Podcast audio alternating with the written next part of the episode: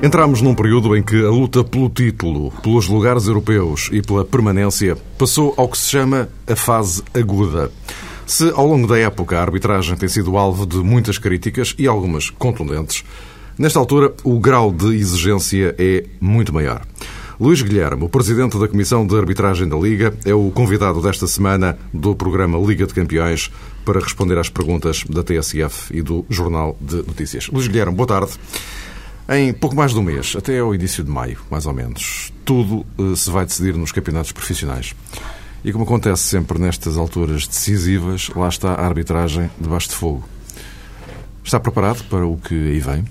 Muito boa tarde. Eh, naturalmente que sim, quer dizer, não só a Comissão de Arbitragem o seu Presidente, como os vários agentes de arbitragem que estão à sua disposição, os árbitros, árbitros assistentes, observadores, eh, sabemos que o que contamos vem sendo hábito. A competição tem sido nos últimos anos cada vez mais equilibrada e, portanto, temos que estar preparados para esta pressão que aí vem.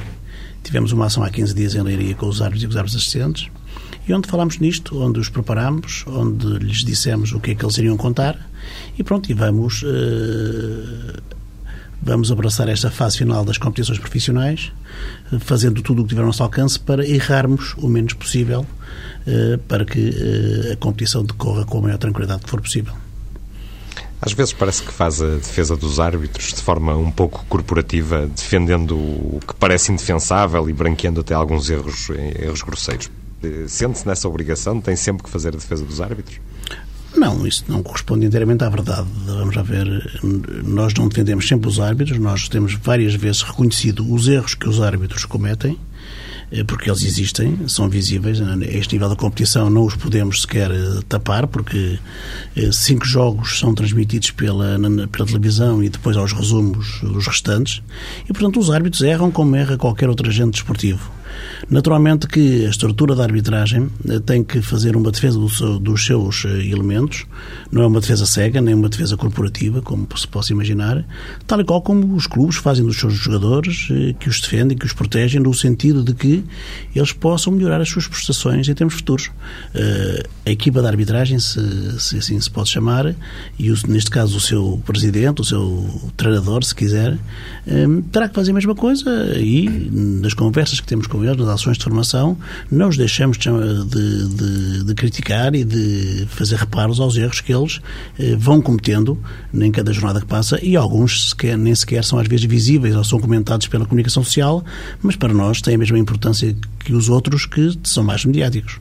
Dizia há pouco que errar o menos possível é o objetivo, até ao final, não é? É o objetivo. Claro, e com, com um princípio, um bom princípio. Uh, o problema é quando uh, deparamos com alguns uh, erros que nem sequer deveriam fazer parte dos menos possíveis. Os erros existem aqui em, toda, em todo o mundo. Portanto, nós hoje, neste mundo global, temos acesso às várias competições em todos os países e vemos que existem erros, às vezes de difícil compreensão, reconhecemos isso por parte das equipas de arbitragem, como, como existem da parte dos jogadores nos clubes, há erros que nós nem sequer conseguimos perceber. E a luta da arbitragem é essa, é uma luta eterna, que é uma luta contra o erro. Portanto, todo o trabalho que é desenvolvido, quer nas ações de formação que os árbitros têm, quer até nos núcleos de árbitros que existem em todo o país, em número de 52 em atividade, onde os árbitros se reúnem semanalmente para debater uh, uh, os erros que cometeram, é no sentido de os tentar uh, evitar, perceber porque é que aconteceram e depois tentar evitar. Sendo certo que é uma luta que iremos travar sempre, que nunca irá estar concluída e que cada vez motiva mais os árbitros, eh, no sentido de que, como eu disse, que errar o mínimo possível em cada jogo. É o nosso grande objetivo. E depois, de preferência, que quando se erra, que esse erro não possa ter influência direta no resultado ou na competição, que isso, naturalmente, aos árbitros e aos árbitros assistentes, deixam-os extremamente aborrecidos e incomodados, porque a última coisa que todos pretendem é, de alguma forma, ter influência indireta num resultado, quer de um jogo, quer de uma competição por comparação com, com, por exemplo, a época passada, acha que este ano as coisas estão a correr melhor ou pior? Em Não, termos de, de arbitragem e de erros com influência nos resultados finais? Vamos lá ver. A análise que a Comissão de Arbitragem tem que fazer, como perceberão, é uma análise de 18 jogos em cada jornada, não é? nove jogos da, da Liga Betanduína e nove jogos da Liga Dorra. E o balanço geral que fazemos, desses até agora quase, talvez 500 jogos que já se efetuaram, é um balanço positivo não deixando de reconhecer que houve erros que existiram que nós gostaríamos que eles não tivessem acontecido. Eh, e a arbitragem do seu, no, seu geral tem melhorado de ano para ano, eh, porque cada vez se vai trabalhando melhor no setor, estando ainda muito aquém, e nomeadamente na vertente, nesta vertente da, da competição profissional, muito aquém do que seria exigível trabalhar. Portanto, ainda temos a arbitragem a este nível, deveria ter outro tipo de trabalho que ainda não é possível ter em Portugal. Mas, mas o Luís Guilherme tem sido este ano mais criticado do que, por exemplo, no ano passado. Há Bom, muitos clubes a queixarem-se. O Paulo Bento acusou de, de falta de, de, bom senso. Falou mesmo em, em zero de bom senso. Uh, nós respeitamos as críticas de toda a gente e este ano talvez a crítica seja mais acentuada nesta altura da competição porque não, não podemos perder de vista que estamos numa fase de transição do quadro competitivo vão descer quatro clubes da Liga Betanduíno para a segunda Liga, para a Liga de perdão, e seis da Liga de para a segunda categoria B. E todos nós reconhecemos que a competição hoje, praticamente, em termos matemáticos, nada está decidido. Ainda muita gente pode baixar de categoria, muita gente pode ir à Liga dos Campeões, ou não tanto, mas a Europa ainda está tudo por decidir e na segunda e na Liga de Honra é a mesma coisa.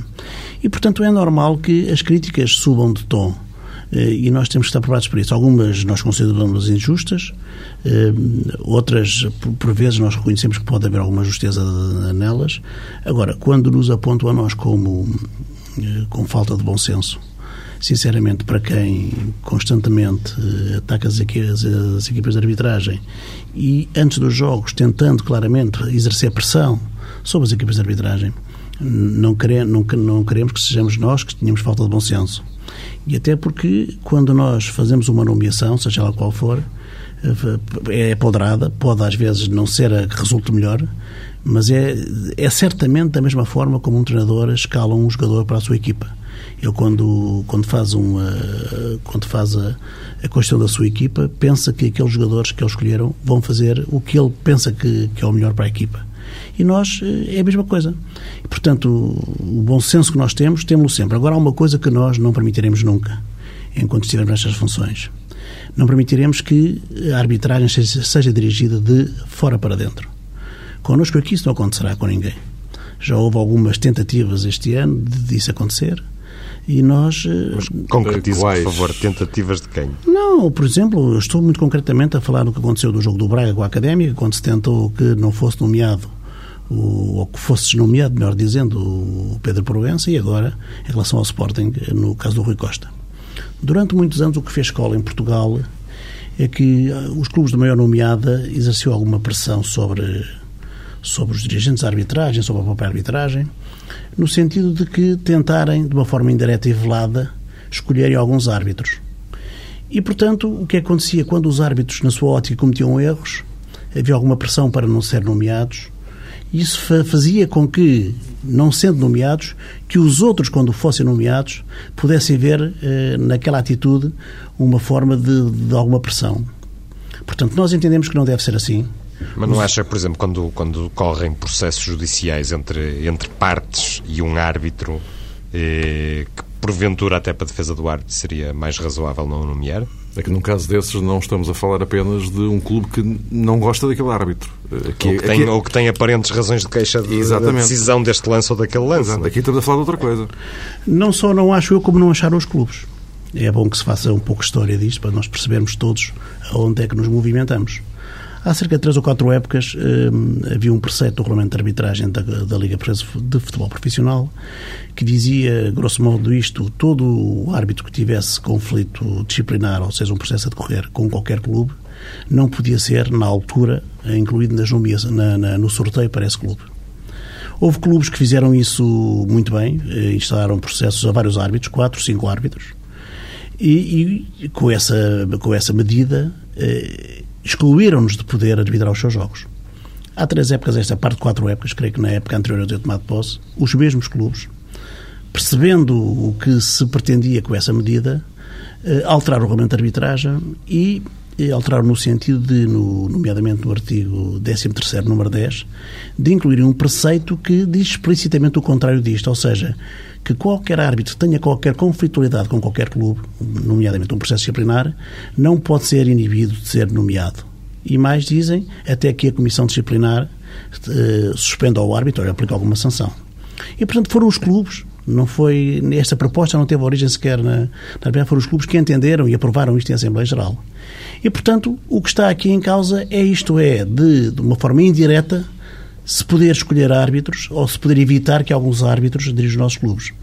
E, portanto, e a prova que o bom senso existiu, a prova de que, que, que as coisas correram tranquilamente, é que creio até que a equipa de arbitragem, no, no, no que diz respeito ao último jogo do, do Sporting com o Penafiel, até se calhar foi a melhor em campo eh, tal eh, o jogo que decorreu e que vimos pela televisão. Portanto, mostrou claramente que houve muita serenidade, muita tranquilidade por parte da equipa de arbitragem. O mesmo aconteceu com alguns dirigentes antes desse jogo.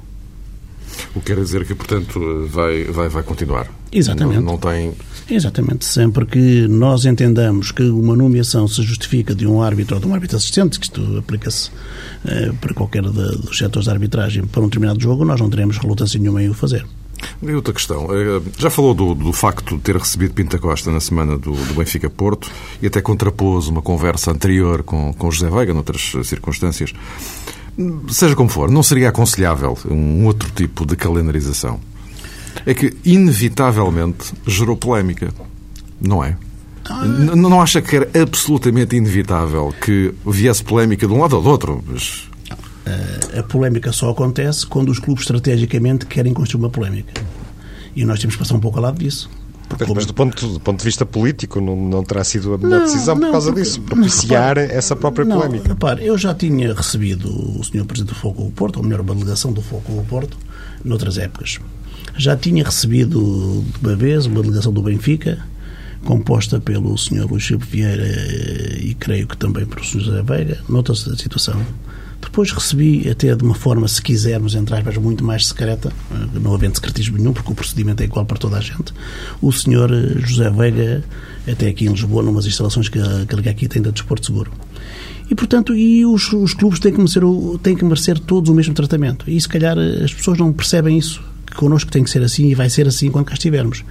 Então nós não receberíamos uh, o, o Sr. Presidente do Futebol do Porto na, no jogo antes com o, com o Benfica. Então faria sentido que o recebêssemos depois no, no, na terça-feira antes do jogo com o Nacional, mas o Nacional não tem que ser tratado da mesma forma em termos da competição que o Benfica ou outro qualquer. Portanto, porque... Mas tanto quanto, se, tanto quanto se sabe, aquilo de que Pinta Costa falou não foi do Nacional da Madeira, não é? Não, nem foi do Benfica. Portanto, aliás, na, como eu disse e mostrei a colegas seus que estiveram na. Uhum, eu sei, eu sei, eu sei. Nós mostramos o fax, o Fogo do Porto, e não tinha que o dizer. Não tinha que o dizer para nós. Claro. Dizia claramente que não tinha que ver e não teve que ver sequer com o jogo que iria disputar. Mas não tinha que o dizer no fax. Porque nós recebemos todos os clubes da mesma forma e sempre da mesma maneira. Tem Norma... alguma reunião na agenda agora? Como? Uh, temos uma reunião amanhã com o Olhanense, por exemplo. Uh, porque, e amanhã, não foi a terça-feira, só porque o Olhanense, por motivos que se percebem. Uh, este amanhã de Guilherme refere-se a sexta-feira. Sexta-feira, desculpa. Exatamente, a gravar a entrevista na quinta-feira. Uh, portanto, porque o Olhanense pediu, e por razões que se percebem, que a reunião fosse, fosse em Lisboa e não no Porto, por derivada da distância que tinham por percorrer. Mas o procedimento é igual. Os clubes normalmente pedem à segunda-feira a reunião, percebe-se a seguir à jornada, nós marcamos sempre uh, para a terça-feira seguinte, que é quando reunimos no Porto. Já tem acontecido até clubes pedirem na terça-feira de manhã e nós, desde que tínhamos agenda, reunimos na terça-feira à tarde com, com, os clubes todos e só não o fazemos com os clubes que entendem ter comportamentos menos corretos na comunicação social e esses nós não recebemos, sejam maiores ou mais pequenos, temos feito com vários e, portanto, o procedimento é igual com todos e, portanto, e não tinha que ser diferente, nem tem que ser diferente no futuro com os outros. Não tem nada marcado, nem com o Futebol Clube Porto, nem com o Sporting na próxima semana? Não tenho, até agora eh, não tenho. Mas se tiver, naturalmente que terá o mesmo procedimento que tem o os outros. O facto de se realizar o Sporting Porto, que é considerado o jogo ah, do título, isso não lhe, não, não estava, lhe cria não, qualquer tipo de problema. Não estava a associar uma coisa à outra, não, mas não tenho nada marcado, caso. Uhum. Olha, uma das uh, polémicas sempre ligadas às arbitragens tem a ver com as classificações dos árbitros. Uh, não fica perplexo, pelo menos a generalidade das pessoas fica com algumas notas tão altas em jogos em que as coisas de facto não correm nada bem aos árbitros? Bom, eu fico, naturalmente, enquanto Presidente, fico incomodado com algumas notas que são dadas, nem quer dizer que sejam altas, às vezes até podem não ser tão altas e eu ficar também incomodado. Agora, há, uma, há duas questões que nós temos aqui que separar e a Comissão de Arbitragem separa isso claramente. A Comissão de Arbitragem não interfere nas classificações, ou melhor, nas notações que os observadores dão aos árbitros, por um lado.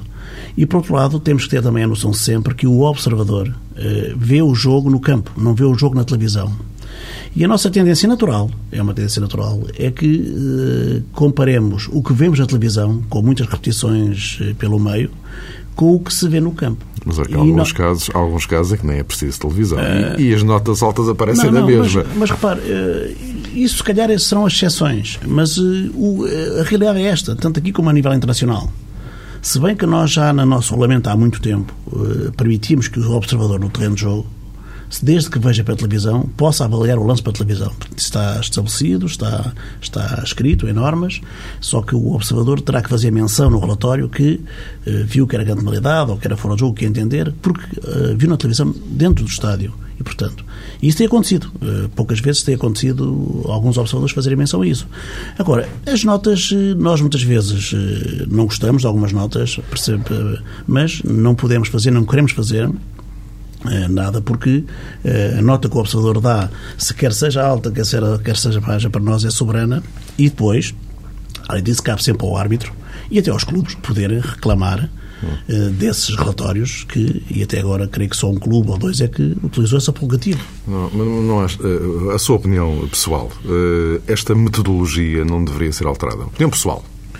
Eu, como sabe... Nós e até modernizada, aproveitando as novas tecnologias. Parece um bocadinho que só pode, estranho que só possa ver imagens tele, televisivas no estádio.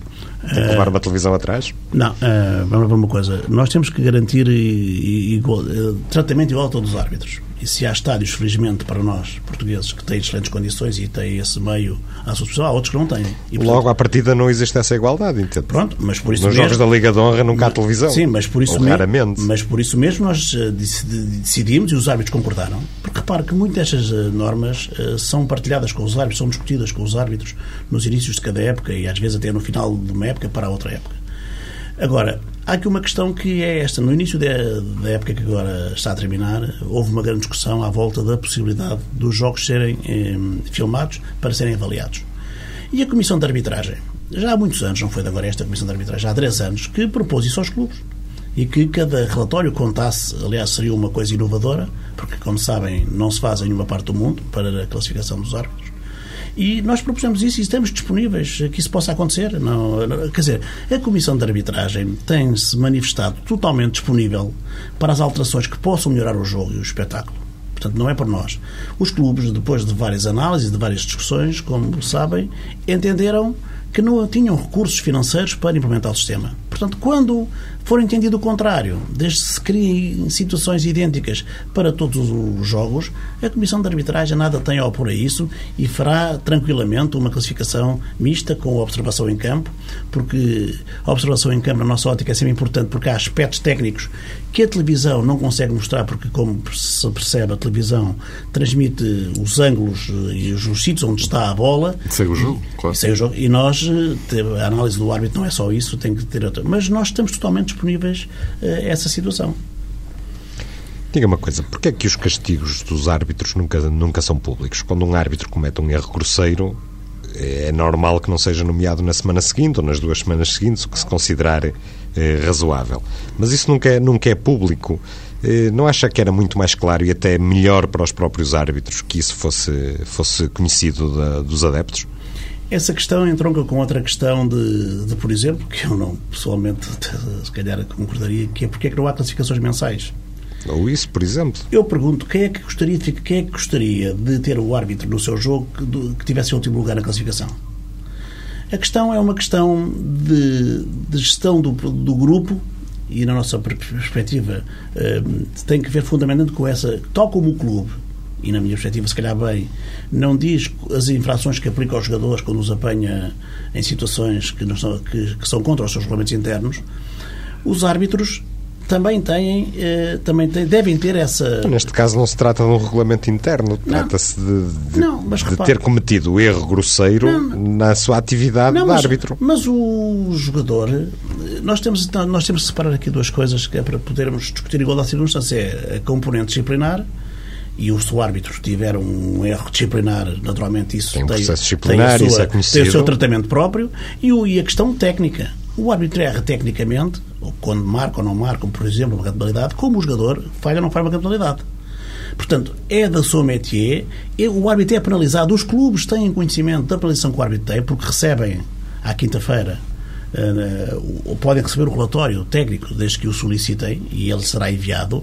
Agora recebem em todas as, as jornadas uh, recebem as classificações de todos os árbitros em todos os jogos da, da, da competição onde fazem parte e, portanto, os clubes uh, e depois podem ainda recorrer, como disse há pouco, de, podem reclamar do, dos relatórios e, e, fazer e apresentar queixa, como aconteceu no Sporting com o Rui Costa em relação a certos fatores. Portanto, as coisas, de alguma forma, sabem-se. Agora, naturalmente, a Comissão de Arbitragem tem o dever de proteger, no bom sentido do termo, o seu grupo de trabalho. E não podemos estar a crucificar na praça pública, nós, pelo menos, situações que, para já, são do domínio do público e depois são dos interessados, neste caso, os árbitros e os clubes, têm conhecimento do que se passa. Ou seja, chega, chega ao público em geral por via indireta. Sim, mas aos interessados aos, não, e depois chega ao público em geral quando há árbitros e também é um aspecto que... Acaba sempre por chegar, porque depois não. há as nomeações Exatamente. e vê-se que esse árbitro não, está nomeado, mas, não, é mas não é da forma mais uh, mas, linear e mais direta. Mas, ó, Francisco Marques, mas porquê é que de prever estatutos especiais só para nós ou para a arbitragem e não para os outros? Nós queremos ser tratados nem melhor não nem se trata de estatuto, sei lá, é, por exemplo, no, na Liga Inglesa, na Premier League, hum. os árbitros, quando são afastados por algumas jornadas, é anunciado por não, erros mas, grosseiros e é não, anunciado. Mas, este mas árbitro eu, fica eu, três semanas de fora. Mas eu conheço, eu conheço, eu conheço a realidade até da arbitragem inglesa, como de outras, e não parece que seja assim tão líquido como está a dizer. Perdoar que lhe diga isto. Porque também, eh, para já, a, a pressão, porque estamos num país diferente, num país que o trabalho do árbitro não é tão importante como em Portugal. Eh, o trabalho da arbitragem é visto da forma, por outro lado, o árbitro tem um estatuto profissional em Inglaterra que aqui né, não temos, né, nem, nem vislumbramos para tão, para, tão breve essa possibilidade, mas são realidades completamente diferentes. Hum, nós aqui, as classificações que fazemos em Portugal, e somos que seguramente, eu não quero estar a arriscar, mas somos talvez o único país do mundo que faz, são completamente transparentes. Toda a gente sabe dos que estão interessados, os árbitros, conhecem todas as notas de todos, recebem semanalmente os relatórios e sabem no final da época que lhes é fornecido todos os elementos que constituem a sua classificação. É questão de fazer contas, não há nada escolhido na manga, não há nada secreto, como aconteceu. Está a dizer, está a dizer que em Portugal as classificações dos árbitros são absolutamente claras e transparentes. Claríssimas. Mas o que é verdade é que, por exemplo, tem grande parte do processo apito dourado tem a ver com classificações a árbitros. Não, é verdade mas... que não tem a ver com as competições profissionais. é. Eu... Com as competições não profissionais. Mas em Portugal, as classificações dos árbitros são sempre muito, muito complicadas. Há impugnações por parte dos árbitros, etc. São coisas que se arrastam. Agora há este problema do, do apito dourado, portanto, não me parece que sejam assim muito. Não, vamos lá para uma coisa. Eu, naturalmente, que eu sempre defendi há muitos anos e o tempo veio-me a dar razão e não, sinceramente não, não gostei de ter razão nesta matéria sempre defendi que quanto mais aberto e transparente fossem as classificações menos problemas haveria Infelizmente aconteceu a situação que aconteceu, que está em investigação, mas quando eu cheguei à competição profissional, a primeira medida que impusemos foi a total transparência do processo classificativo. E, portanto, e no nosso caso, e eu falo do, do, da competição profissional, em relação aos árbitros, não há qualquer dúvida, as coisas são claras, são transparentes, são objetivamente feitas, os regulamentos são conhecidos e os árbitros sabem com o que é que podem contar e, portanto, nesta altura da época, por exemplo, os árbitros mais ou menos saberão, com, uma margem de, de, de erro, como é que estão. E, portanto, e a prova é que eh, na nossa competição eh, não tem havido contestações, não tem havido reclamações às, às, às classificações, só um caso ou uma outra exceção, porque os árbitros, quando chegam ao final da época, sabem mais ou menos em que ponto estão. E outra questão muito importante é que, enquanto muito, durante muitos anos eh, nós sabíamos a quase que os internacionais eram todos os primeiros classificados, nós vemos ao longo dos anos, desde que, nomeadamente, este, que este processo existe de classificação, que os, que os internacionais tanto podem ficar em primeiro lugar, como podem ficar em 15 ou em 16, que já aconteceu. Portanto, o que prova que eh, não é tudo tratado de igual forma e que, portanto, eh, as prestações menos boas têm reflexos claros na classificação. Uh, nenhum árbitro português vai estar no Mundial. Que justificação é que tem para, para isto? O Pitorato tem alguma coisa a ver com isto? Bom, a análise que eu faço é uma análise pessoal. Eh, nenhum árbitro vai estar. Vão estar, em princípio, 12 equipas de arbitragem. Só 12 países vão estar representados no Mundial. E nós somos 50 e tantos países na Europa. Portanto, não vão, não vão estar os portugues, como não vão estar muitos países em, eh, representados. Mas não escondo. Sim, mas não, escondo, não comparemos. Exatamente. Não podemos comparar. Há países também com dou uma nomeada que não vão ter lá árbitros. Mas não escondo que realmente toda a convulsão que aconteceu na arbitragem portuguesa e mais importante do que a convulsão que aconteceu, a falta de resolução do problema. Aconteceu um problema já depois do nosso em, na Alemanha, por exemplo, e no Brasil, foi resolvido em três ou quatro meses. Portanto, as coisas foram apurados os culpados, foram punidos os culpados e o problema ficou resolvido. E em Portugal já vamos em dois anos e não se vislumbra quando é que o problema possa estar resolvido. Naturalmente que isto não é bom, não é só para, neste caso para Portugal, mas não seria bom para qualquer país. E naturalmente que também que esta onda, que estas situações tenham reflexo a nível internacional e que quem decida possa muitas vezes, e tem certamente, terá isto em atenção. É tão claro como isso, até porque isto não tem correspondência depois com as prestações dos árbitros a nível internacional e com as suas solicitações. Os árbitros internacionais portugueses, aliás, nós somos dos países a nível da Europa que têm mais árbitros internacionais, e, portanto, isso são solicitados com regularidade e têm boas prestações a nível internacional. Portanto, só pode ter-se tido em atenção, até porque um, essa situação de, do apitorado, do impacto que isso teve e, fundamentalmente, e que nós lamentamos bastante, é do, do problema não estar ainda resolvido.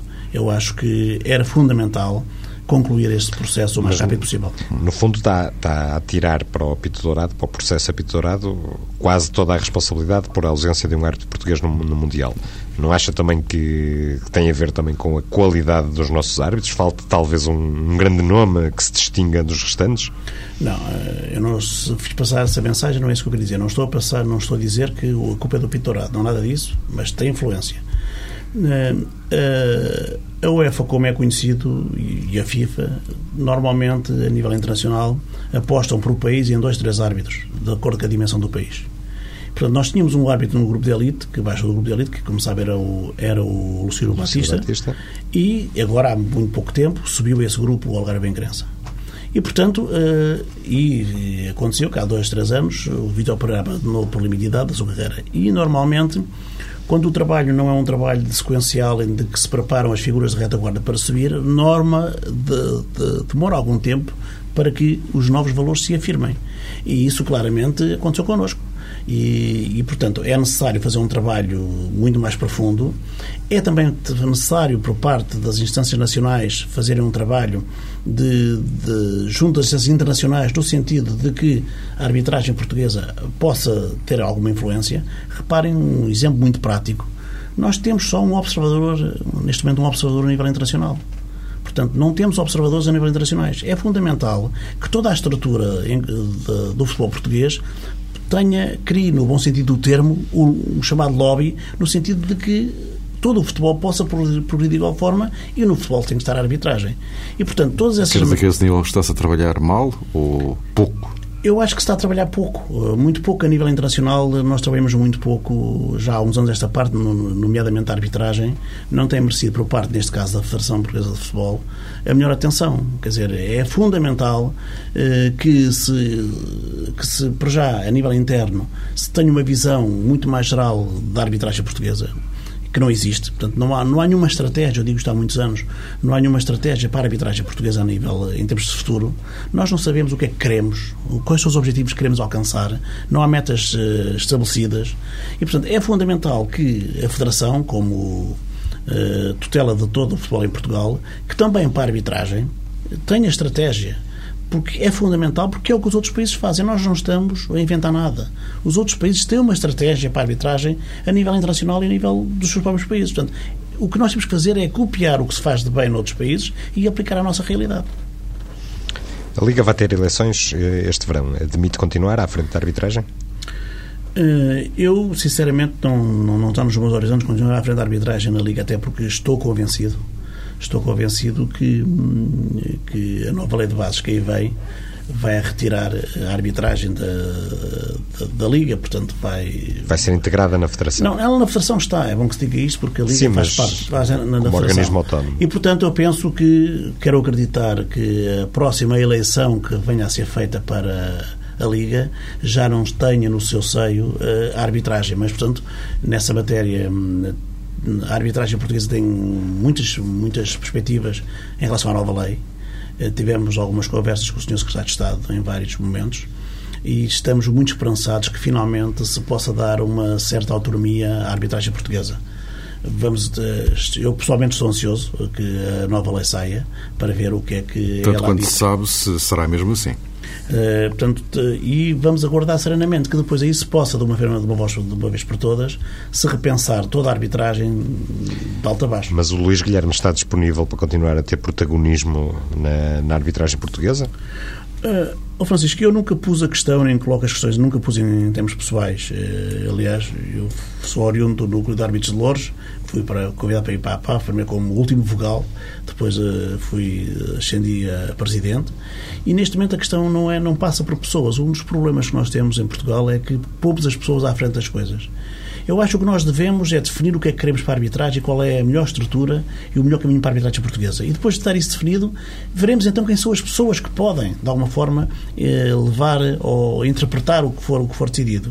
Estar a dizer o contrário, que é o A, o B ou o C, sem saber Mas o que tem, é que tem, um, tem um conhecimento que outros não têm. Percebe? Não, eu desempenha sempre... estas funções há alguns anos, há alguns anos que está, que está eh, em funções importantes na arbitragem, primeiro na APAF, agora na Comissão de Arbitragem da Liga, portanto tem oh, conhecimento, não é? Oh, Francisco Barco, exatamente, tenho algum conhecimento que vem da experiência eh, e eu estarei sempre disponível para servir a arbitragem onde for entendido que sou mais útil. E onde for mais útil pode ser num núcleo, pode ser, eh, como foi na APAF, pode ser noutro, noutro lugar qualquer. Não tenho ambições de poder, estou aqui a fazer o, este mandato, mas se amanhã for entendido que sou mais útil noutra coisa qualquer, eu irei sem qualquer tipo de problema, sem, com, sem com isso encarar que é uma despromoção. Eu gosto muito de arbitragem e se, se servirei a arbitragem onde for entendido que o meu contributo possa ser o melhor. Uh, defendo uma, uma eleição feita pelos pares para há aqui duas questões que eu gostaria de, de dizer, que é o seguinte, até para balizar bem as, as coisas. Defende-se muito a integração da arbitragem num Conselho de Arbitragem Único da Federação, que é o que nós defendemos e que eu defendo há muitos anos esta parte. Sim, que será inevitável. inevitável. Mas uma coisa é muito importante. Nós temos todos que perceber porque é que a arbitragem em 95 saiu da Federação para a Liga. Portanto, o Governo, com a lei na altura, retirou a arbitragem da Federação para a Liga porque, na opinião de quem lá estava, as coisas não corriam bem. E é necessário que. E o que é verdade é que passaram a correr muito melhor. Ora bem, o, o que acontece é essa ideia, é percebermos se, se, não fiz, se, não, se não se fez nada em termos de estrutura de arbitragem da Federação, o processo de eleição, a forma de funcionar do órgão é a mesma que era no 95, é se vale a pena, se assim é, se vale a pena passar só por passar. Ou seja, andar outra vez para trás. E, portanto, o que eu digo... Mas a ideia, a ideia não, não, parece ser andar para trás. Não, mas o problema é este. É que Porque não... a autonomia parece Pronto, que... Mas vamos lá ver. O, o problema é rigorosamente esse. É que se se pretende modificar a forma de... Se a Federação entender a arbitragem como um investimento e não como uma despesa, que é muitas vezes o que acontece neste momento, eu acho que o caminho tem que ser por aí. E depois a forma de eleição tem claramente ser diferente. Um dos problemas da arbitragem da Federação foi, na minha ótica, a forma de eleição. Sempre foi mais importante eleger o Conselho de Arbitragem que o próprio Presidente da Federação. Não é por... Nos recordamos e, disso. Isso não, não, não, não, era por acaso que assim era, não é? E por isso é que é fundamental inverter. Não me fugindo à sua pergunta. Eu, pessoalmente, eh, para se autonomizar o setor, eu não repugnaria nada que fossem os árbitros a escolher os seus dirigentes. E quando digo os seus dirigentes, até nem digo que sejam todos os ex-árbitros, mas que, que eles revissem os dirigentes que, que escolhem. Eh, naturalmente, nós percebemos que isto, se calhar, é uma, é um, uma questão que tem que ser colocada por etapas, porque o que eu defendo há muito para a arbitragem é um pouco, mal comparado, se quiserem, a arbitragem deve funcionar dentro da Federação como funciona, eh, se quiserem, a magistratura dentro do país. Portanto está dentro da federação, porque não pode ser de outra forma, nem a FIFA permitiria outra coisa, mas que tenha a maior autonomia que fosse possível, quer financeira, quer técnica, quer até, se fosse até eh, isso uma coisa execuível, até física. Portanto, isso seria o ideal. Eh, e, portanto, eh, e depois definir-se concretamente o que se quer para a arbitragem portuguesa. E depois de tudo isto, de tudo isto esclarecido, eu penso que há fortes possibilidades da arbitragem progredir. Porque continuarmos assim, eu digo isto sempre às pessoas, nós temos neste momento cerca de 3.100, 3.200 árbitros, para uma realidade de 8.500. E cada vez vamos tendo menos árbitros. Este ano vamos ter menos árbitros porque o Governo, com a com o regime fiscal que aplicou a todos os árbitros de uma forma cega, ou até agora, embora isso esteja a ser revisto, afastou os jovens árbitros da arbitragem. E, portanto, é fundamental que tudo isto seja repensado e que, de alguma forma, se possa uh, uh, cativar jovens. Hoje ninguém vem para a arbitragem. Quando há pessoas, às vezes, que dizem de uma forma com desconhecimento de causa que há muitas famílias na arbitragem, há muitos familiares na arbitragem, é a única forma de trazer gente para a arbitragem é os pais que trazem os filhos, os primos, os tios, porque ninguém consegue trazer para a arbitragem, porque hoje há uma grande dificuldade de captação de jovens, porque ninguém se sente atraído para vir para a arbitragem para depois ser tratado como é. Mas Bom. os árbitros que atingem, os árbitros que atingem a primeira categoria e as competições profissionais já são razoavelmente pagos, não, não acha? Inclusive há alguns que já são profissionais na prática. Não, esse estatuto não existe. Não, não existe, mas há alguns que Sim. têm conhecimento disso. Mas não podemos mascarar isso, porque nós temos, como disse, cerca de 3 mil árbitros e só 25 só 25 claro, árbitros da pirâmide é que chegarão a esse, a esse patamar.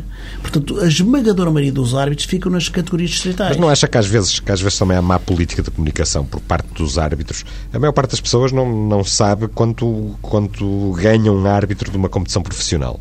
Eh, os árbitros não são profissionais, mas já conseguem um bom rendimento através da, da arbitragem. Se calhar assim também conseguiriam atrair, atrair jovens candidatos a árbitros. Uh, não, vamos lá ver uma coisa. Uh, eu reconheço que não há uma. Eu estou à vontade, porque sou, eu sou defensor, claro, de que os árbitros deviam poder falar no final dos jogos de uma forma organizada. Há muito tempo tenho dito isso. Eu acho que durante muitos anos houve uma má comunicação da, da arbitragem. A arbitragem, durante muitos anos, fechou-se sobre si própria. Nós é que sabíamos tudo, não discutíamos, não tínhamos eh, outras opiniões. Hoje a arbitragem tem-se vindo a pouco e pouco a abrir. Ainda há algumas reticências a que isso aconteça e eu sou claramente favorável a uma maior abertura, uma, uma abertura gradual da arbitragem nós temos que explicar cada vez mais às pessoas quem somos e como funcionamos e porquê é que funcionamos assim e porquê é que decidimos assim. Eu sou defensor disso. Hum, e, portanto, eu reconheço que há uma certa, uma, um certo déficit de, de informação às pessoas. Que da parte da Comissão Profissional nós temos desmistificado, nós, a Comissão de Arbitragem, todos os, todas as semanas fala, eh, à terça-feira, para a comunicação social, não fugimos a qualquer problema, eh, atendemos sempre da, da melhor forma que nos é possível quem connosco pretende falar. Estamos aqui hoje com muito gosto, como é natural, e portanto, porque nós entendemos que o caminho é esse. Agora, reconheço que ainda nem toda a gente pensa desta forma. Estamos nos últimos eh, minutos, eh, Luís Guilherme. Uh, João Ferreira vai ser o árbitro do Sporting Porto. Eu pergunto isto porque parece que não sabe muita gente, não é? Não, o João Ferreira, como eu te disse a terça-feira, é um dos árbitros, é um dos 22 ou 23, porque alguns já estão em termos regulamentares, já não o podem fazer, que estão, poderá, poderá estar disponível para fazer esse jogo. Portanto, agora vamos naturalmente ponderar, vamos ponderar, não, não, não, não lhe escondo que nós temos uma, uma programação já feita para todos estes jogos, mais, chamados mais mediáticos, não é? Eh, isso está mais ou menos já definido na, na, na nossa planificação e, portanto, eh, depois de decorrer esta jornada, que todas as jornadas são extremamente importantes, nós iremos eh, tranquilamente, na próxima terça-feira, anunciar quem vai ser o árbitro, João Ferreira, como outros, pode. Mas não há 20 e tal hipóteses, objetivamente. Eu estou a dizer, aplicando, termos, aplicando, eu estou a dizer em termos regulamentares, claro. entenda-se. Aplicando os critérios que, que têm aplicado para estes jogos eh, mais picantes, eh, de facto só sobra mesmo o João Ferreira. É internacional, não é nem do Porto nem de Lisboa. Não, existirão outros árbitros. O João Ferreira é um deles, naturalmente. O Algário Benquerença não, não parece que seja grande hipótese, tendo em conta o que aconteceu eh, no taça. jogo da taça e as queixas do, do, do Sporting. Por isso, Uh, existirão outros árbitros também, e o João Ferreira é sempre uma possibilidade, naturalmente. Luís Guilherme, estamos eh, mesmo, mesmo em cima da, da hora. Uh, existe um pouco a ideia, uh, junto das pessoas, que uh, os árbitros não, não são propriamente, na sua generalidade, pessoas que agem de má fé. São é fraquitos. Eu já ouvi isto imensas vezes um quadro profissional, porventura com uh, menos uh, árbitros, enfim, não poderão ser muito menos, mas melhores, não, não poderia modificar completamente esta imagem? eh, quando as pessoas têm a ideia que os árbitros podem ser fraquitos, só podem ter essa ideia porque não conhecem os árbitros eh, pessoalmente e não falam com eles, não, porque se não têm dúvidas nenhumas no, no quadro profissional, no quadro, perdão, das competição profissional, se as pessoas conhecessem os árbitros que fazem parte do quadro, não tinham essa opinião com toda a certeza. Hum, concretamente, eh, o profissionalismo, isto está provado noutros países, não resolve os problemas dos erros. O profissionalismo permite ou se quiser, o semi-profissionalismo, para se calhar para ser mais, mais consentâneo com a realidade, é que os árbitros possam trabalhar melhor e possam se preparar melhor para a sua função. Mas isso não elimina o erro. E nós, eh, no início, no final do ano passado, em dezembro, fizemos uma ação de uma semana em Rio Maior eh, com os árbitros da, da Comissão Profissional, onde os árbitros fizeram uma coisa que nunca podem fazer. Ou seja, treinar arbitrando. Um árbitro em Portugal hoje eh, não treina arbitrando. Treina a sua componente física, a componente técnica, mas não treina arbitrando. Quando um árbitro comete um erro numa jornada, não pode voltar a simular para, para ver porque aconteceu. E muitas vezes nem sequer a Comissão de Arbitragem, no caso concreto, o pode, uh, pode reunir com ele e com a sua equipe de arbitragem no sentido de analisar. Essa, essa análise às vezes é feita três meses depois. Ora, uma, num, num, estatuto diferente, semi-profissional, permitiria que os árbitros estivessem mais disponíveis para se prepararem e para, uh, para trabalhar em sua componente. E é fundamental arbitrar. Em Portugal há um conjunto de preconceitos que ainda existem, por exemplo, os árbitros não podem fazer jogos particulares nem treinos, porque se não, se não são conotados com esta ou com aquela equipa, ou, ou criam antipatias com este ou aquele jogador.